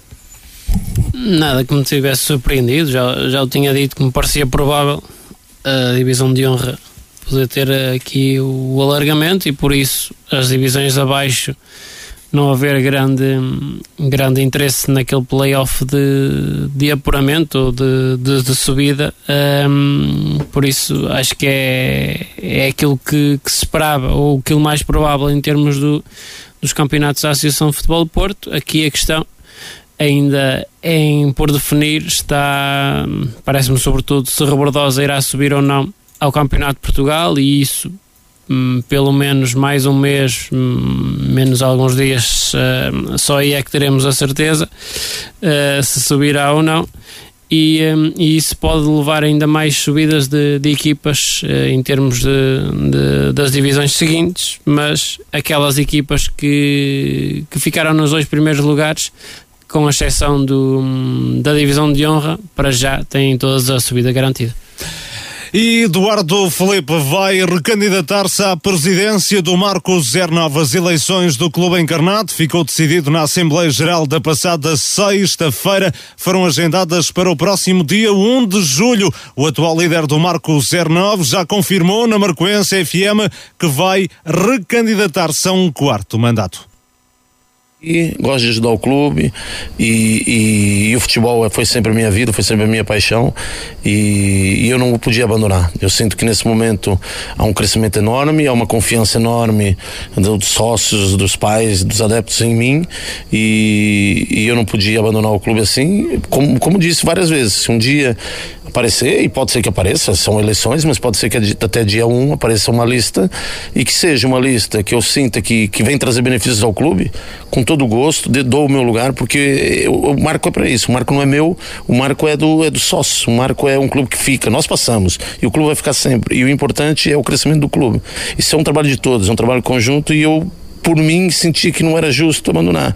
É normal que a gente, por vezes, está cansado, não é? Nós andamos aqui por Carolice, a gente tem família, temos trabalho e a gente se sente cansado, mas eu senti que também não era justo enquanto eu não sentir que há gente também com, com vontade, com potencial para pegar no clube, eu achei que não era justo abandonar. Ainda assim, Eduardo Felipe admite que a estrutura da direção pode sofrer mudanças. O presidente o Marcos 09 confessa que há elementos que podem estar de saída. É, é normal que há colegas estão, estão cansados, estão fatigados, porque é muitas horas que nós passamos aqui, é muitas horas que a gente abdica da nossa vida familiar, da nossa vida profissional e, e é normal que as pessoas estejam um bocado saturadas. Não digo que não gostam do clube, não querem ajudar o clube, mas é natural que, que por vezes as pessoas estão cansadas e, e eu, é como eu digo, é, a gente agora tem aí esse mês, esse mês não é para mês, mês, um mês e uma semana para falarmos, para botar os, os pingos nos is e, e é como eu disse, eu quero contar com eles todos, porque gosto, fui eu que os escolhi, são pessoas da minha confiança, são meus amigos, eu nem posso dizer que são diretores, são meus amigos, e, e gostaria de contar com todos eles, mas claro que vou ter que aceitar se algum deles me disser que estão cansados, porque eu sei o sacrifício que todos eles fazem em prol do clube. Eduardo Felipe volta a candidatar-se às eleições do Marco 09, agendadas para 1 de julho, na passada sexta-feira, em Assembleia Geral, foi entretanto aprovado o orçamento para a época 2022 2023, o maior de sempre, 150 mil euros. E, anualmente vimos crescendo, o orçamento vem sempre aumentando e é um orçamento global. Quanto mais atletas tivermos, mais a gente paga na Associação do Porto. Eu posso confidenciar que no ano 2021 nós pagamos 37 mil euros, perto de 37 mil euros na Associação do Porto, ou seja, provavelmente 22 com esse crescimento vai ser ainda muito mais. Então, por isso é, é normal que o orçamento aumente. Também a nível de material desportivo, nós gastamos muito dinheiro, ou seja, estamos a falar em 2020, compramos cerca de 8 ou 9 mil euros em materiais desportivo e 2021 gastamos 19, 19 mil euros em materiais desportivo. Ou seja, é normal, o crescimento, conforme vem o crescimento, vem, aumenta os gastos e a gente tem que pensar que temos que trabalhar também para aumentar o, os lucros e equilibrar esses gastos. Mas é tudo natural, é tudo controlado. No ano civil de 2021, Marco 09 apresentou no relatório e contas um prejuízo de cerca de 22 mil euros, apesar do resultado negativo, justificado com os constrangimentos provocados pela pandemia e pelo aumento dos custos com o pessoal. Eduardo Felipe garante que a saúde financeira do clube encarnado é saudável, com saldo bancário positivo e ausência de dívidas a terceiros. Mas o que é importante frisar nisso tudo é as contas estão em dia, o Marco não deve nada a fornecedores, não deve, não deve nada a atletas, treinadores, funcionários, o Marco não deve nada às finanças, segurança social e neste momento possui um, um valor em caixa que nos dá uma garantia de, de, iniciar a próxima época e ter algum fundo de maneio para inscrever as equipas e, e fazer alguns investimentos na formação e em equipamentos. Na Assembleia Geral da passada sexta-feira foi ainda aprovada por unanimidade a alteração de um item do regulamento interno do Marco 09 que vai permitir avançar com o pedido de estatuto de utilidade pública de forma a que o clube possa obter benefícios fiscais e aceder a apoios do Estado. E realmente é, são benefícios enormes, seja para o clube, seja para as pessoas eh, comuns, singulares, ou seja pra, principalmente para as empresas, porque, porque a gente acaba por beneficiar da lei do mecenato.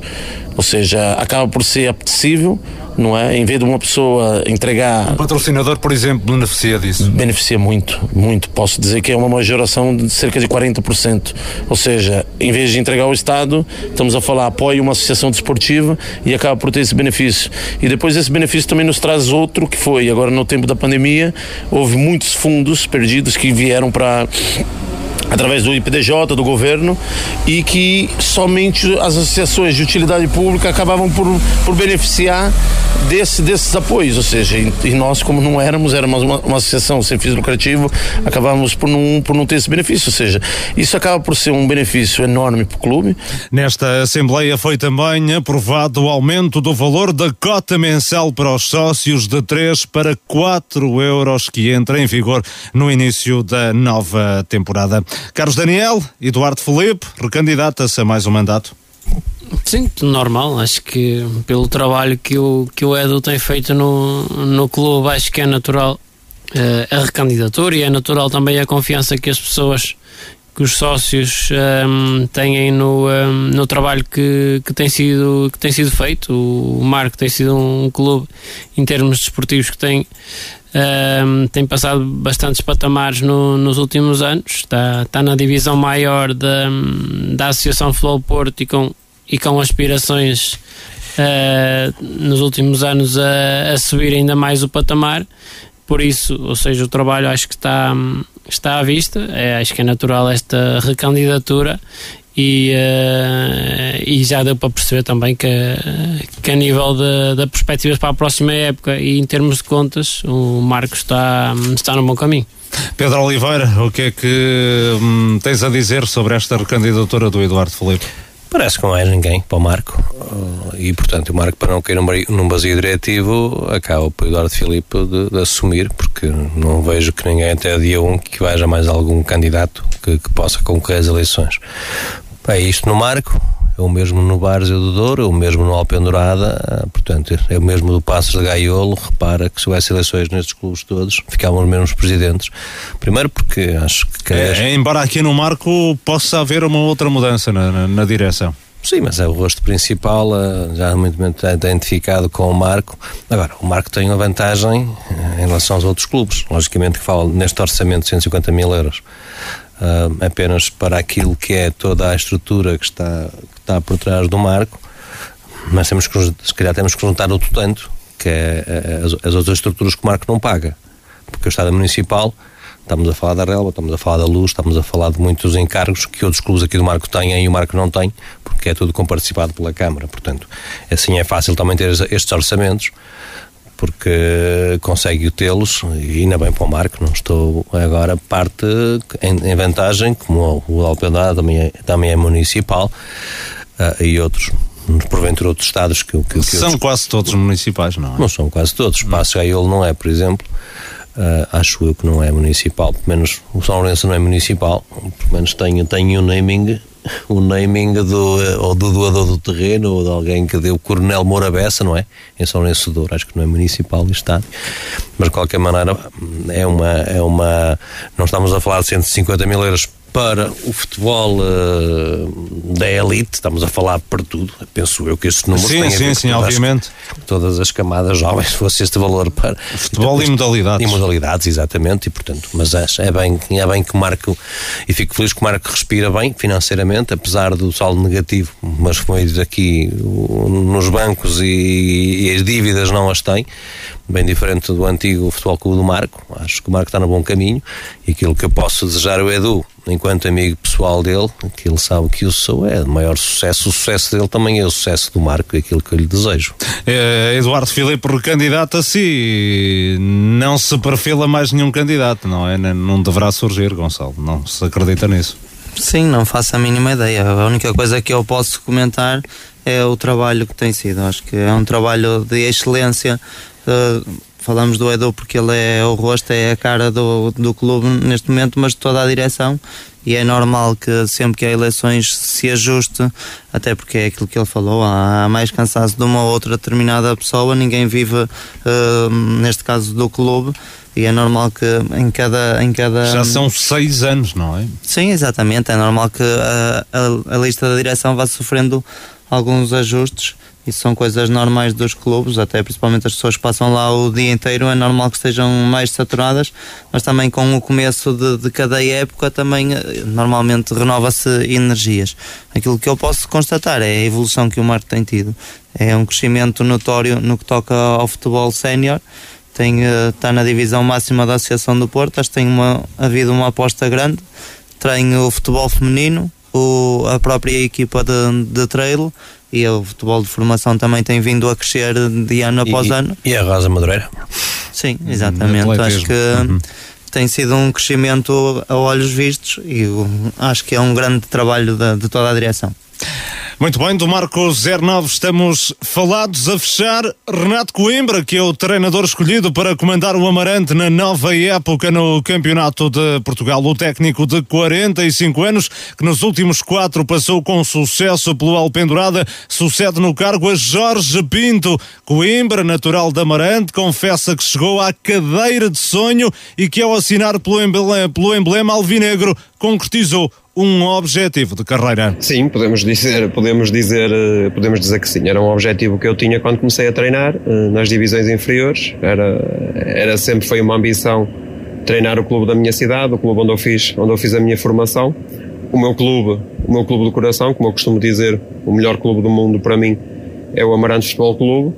E, eh, e neste momento assim, sinto-me sinto realizado e sinto que que foi um, era um objetivo que eu tinha na minha carreira de treinador passar passar por este grande clube e, e hoje uh, está-se a concretizar uh, esse objetivo que, que lhe chamou de sonho e que não deixa de, de, ser verdade também. Renato Coimbra considera que nesta altura é prematuro apontar objetivos concretos para a nova época, mas reconhece que pela sua dimensão o Amarante terá de entrar em todos os jogos para ganhar. Estou a acabar de chegar, tivemos praticamente duas conversas, nada de falámos algumas coisas, mas nada de, de, muito concreto neste momento. Agora acho que na, neste patamar que, que o Amarante está, a dimensão, a dimensão do clube, a história do clube, que, que será um, brevemente um clube, um clube centenário. É uma responsabilidade grande treinar o Amarante na época em que faz 100 anos. Não, acho que, acho que é uma responsabilidade como as outras. Acho que é uma responsabilidade para o treinador, é para os jogadores, é para a direção, é para os sócios, é para toda a gente. Agora, hum, o Amarante neste campeonato, pelo nome que tem, pelas condições que tem, por aquilo que é, terá que sempre, em todos os domingos, em todos os campos, terá que, que, jogar para ganhar e, e, ambicionar sempre, sempre, em todo lado, os três pontos. Questionado sobre a construção do plantel, Renato Coimbra garante que esse é um tema que ainda não foi colocado em cima da mesa nas poucas conversas que manteve com a estrutura do futebol alvinegro. Contudo, afiança que o Amarante vai ter uma equipa competitiva. Isto é muito prematuro, estas, estas questões agora, se calhar daqui por mais, mais algumas semanas fará sentido, porque esta primeira conversa que a gente teve não, não, entramos, não entramos por aí, porque nem, nem, nem fazia sentido. Falámos, falámos de outras coisas, mas, mas não por aí.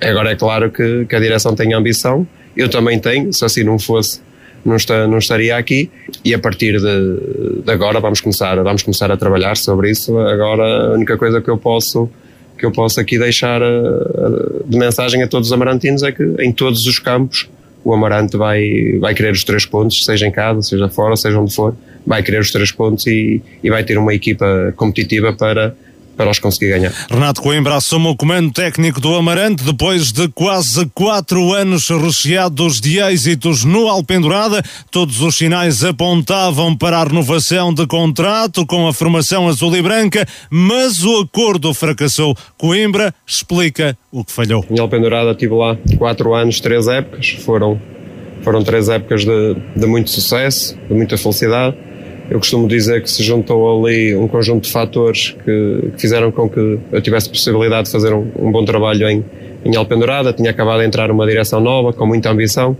Eu também tinha muita, muita ambição.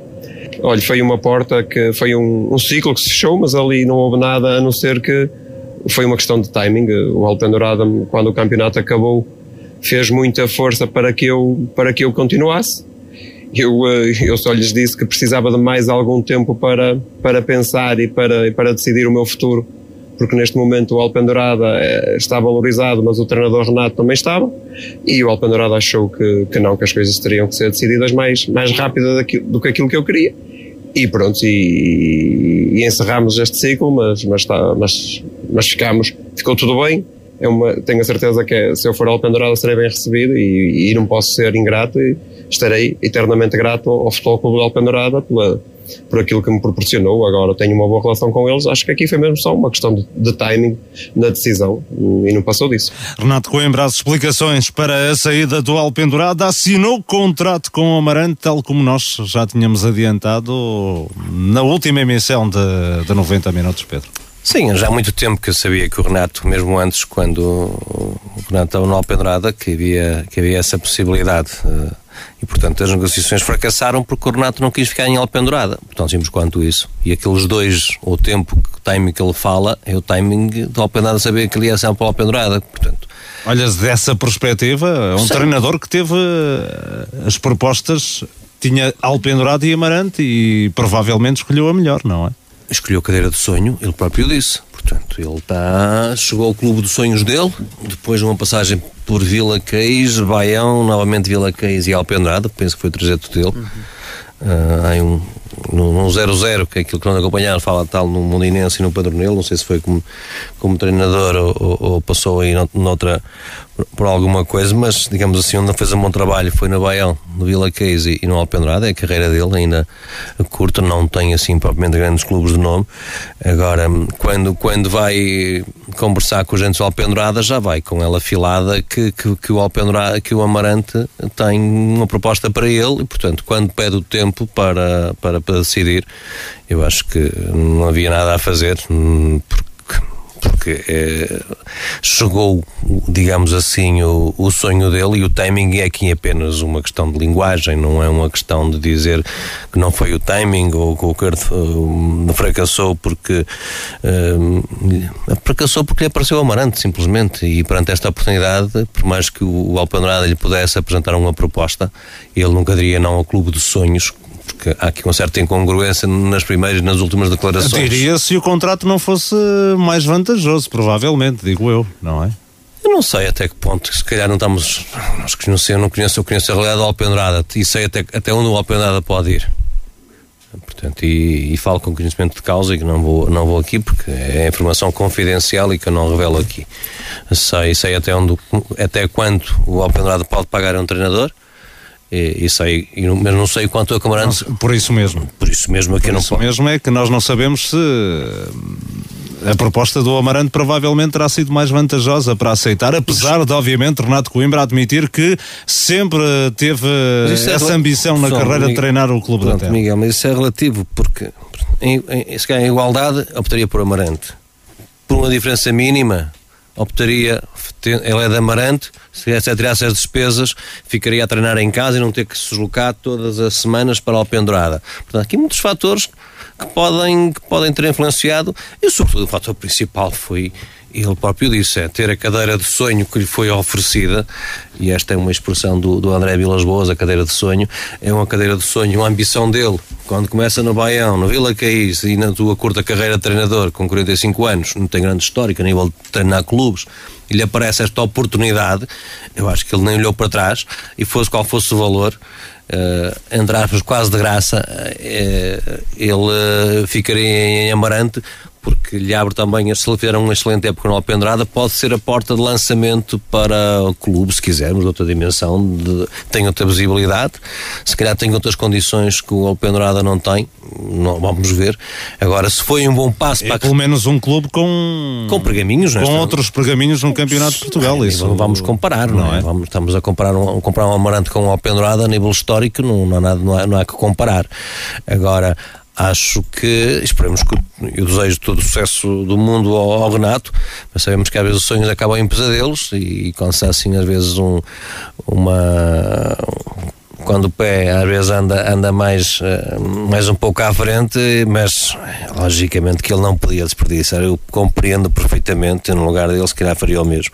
É, mas é, mas é legítimo, Carlos Daniel, não é? é fazermos opções. Sim, eu acho é que, profissional. É, exatamente, eu acho que aqui não há, não, não há nada de incorreto. Seja, é, é questão do. O Renato é, é de Amarante, fez toda a formação no, no Amarante Uh, certamente sempre teve a, a, ambição de um dia chegar a, a, àquele estado e ser ele o próprio treinador. Subiu, subiu ao pulso na, na sua carreira no, nos distritais e chegou agora com uma subida aos campeonatos nacionais. E quando lhe apareceu o Amarante, percebeu que, que estava na hora de dar, o, de dar o salto, apesar de ser para a mesma divisão, como é óbvio, mas uh, para o clube que certamente atingir um objetivo na carreira como, como treinador. Uh, e é verdade que o Alpendurado, que o, que o Amarante, aliás, nos últimos anos tem dado oportunidades uh, a muitos treinadores que são do, do Conselho. Já vem desde o Pedro Pinto. Ou com história no clube, como é o caso de Jorge Pinto, não é? Sim, mas quando eu estava a falar no, no, aspecto de serem de Amarante, o, o, Pedro Pinto, que esteve lá muitos anos, pelo meio passou o Mauro, mas entrou meia, uma época e meia depois o entrou Pedro o Pedro Reis, Reis que, que, também esteve lá sensivelmente duas épocas e pouco e, uh, e agora o Jorginho uh, a fazer esta transição final e novamente uma aposta num treinador que é, que é da casa, entre aspas, que é de, do Conselho. E, uh, e, o Amarante tem também este lado de, de não ser um, uma equipa que, hum, que, que despede treinadores por, por, tudo e por nada, não, que dá estabilidade sobretudo a treinadores e teve uh, já treinadores por vários anos seguidos uh, no Campeonato de Portugal. Uhum. E isso também com a estrutura que o, que o Amarante já tem montada de, de há vários anos uh, e nos últimos anos a, a, subir um pouco o patamar em termos de estrutura e profissionalização do, daquilo que é o futebol e lutar por, uh, por a subida da divisão, acho que é, é sempre um projeto aliciante, uh, principalmente para quem é do, do Conselho. Por isso, acho que o, o, Renato, tendo esse objetivo, acabou por seguir aquilo que é o, o seu coração e abraçar o, o, projeto do Amarante. Gonçalo Barbosa, também entendível da tua. Entendível esta troca de Alpendurada por Amarante? Sim, a começar pelo Amarante ser um clube já com muitos anos de campeonato de Portugal, logo tem ali uma direção que sabe bem o que é preciso, que tem vindo aos poucos a tentar uh, apostar no, no, clube para estar o mais perto possível de uma eventual subida de divisão e esse, acho que esse fator faz eh, logo toda a diferença. Depois, olhando ao lado do, do treinador, é aquilo que o Carlos acabou de referir: o facto de ser natural de Amarante, de, de, de trabalhar muito do seu tempo lá. Depois é um treinador que, como o Carlos mesmo referiu, subiu a pulso, foi campeão do, hum, do consecutivamente do futebol popular de, de Amarante no, no Padronelo, depois acaba por entrar num Vila Caís na primeira distrital, só sai de lá para, para ir para o, o Baião e agora este trajeto todo fantástico do, no Alpendurada acaba por entrar, como ele referiu, na, na sua cadeira de sonho. Acho que os argumentos do Amarante podem ser sempre diferentes, porque é mais fácil um jogador não, não, não sei as condições financeiras, mas se tiver que escolher entre um Amarante e um Alpendurada, eventualmente pela história do clube e porque por aquilo que é o trajeto do clube, irá eventualmente preferir um, um, eh, um Amarante e depois é, é o. É, é mas atenção que o aspecto financeiro conta sempre, não é? O nome. Sim, claro que conta, mas. Já ninguém uh... joga, digamos, por amor à camisola, não é? Não, mas também do, vamos, as, as pessoas vão sempre pensar no. O Alpendurada é um clube que acabou de subir pouca gente o conhece dentro dos campeonatos de, nacionais e o Amarante não. Se te convidarem, tu primeiro vais ouvir a proposta do Amarante e só depois a do Alpendurada. E se calhar, se ficas agradado logo com a do Amarante, já nem pensas duas vezes ou já nem queres ouvir. Uhum. Eu parto por esse princípio só. E agora só falta mesmo o Alpendurada anunciar o nome do novo treinador. Sim, já está contratado mas ainda não pode ser anunciado. Eu por cá já sei quem é, não posso revelar, mas já está contratado. Penso Poder que... podes. Mas não devo. já está contratado, ao pedaço tem, já tem treinador. Pronto, e agora em tempo oportuno também não me quero antecipar à, à, à direção que vai anunciar em tempo oportuno, mas será, será anunciado, não posso ser mais do que isso. Muito bem, uh, e assim fechamos esta emissão de 90 minutos desta segunda-feira, 23 de maio. Despedidas desta super equipa desportiva, hoje constituída por Pedro Oliveira, Carlos Daniel, Gonçalo Barbosa, Juvenal Brandão, Luís Miguel Nogueira. Foi um gosto enorme ter estado consigo. Voltamos de hoje uma semana. Obrigado pela companhia, boa noite.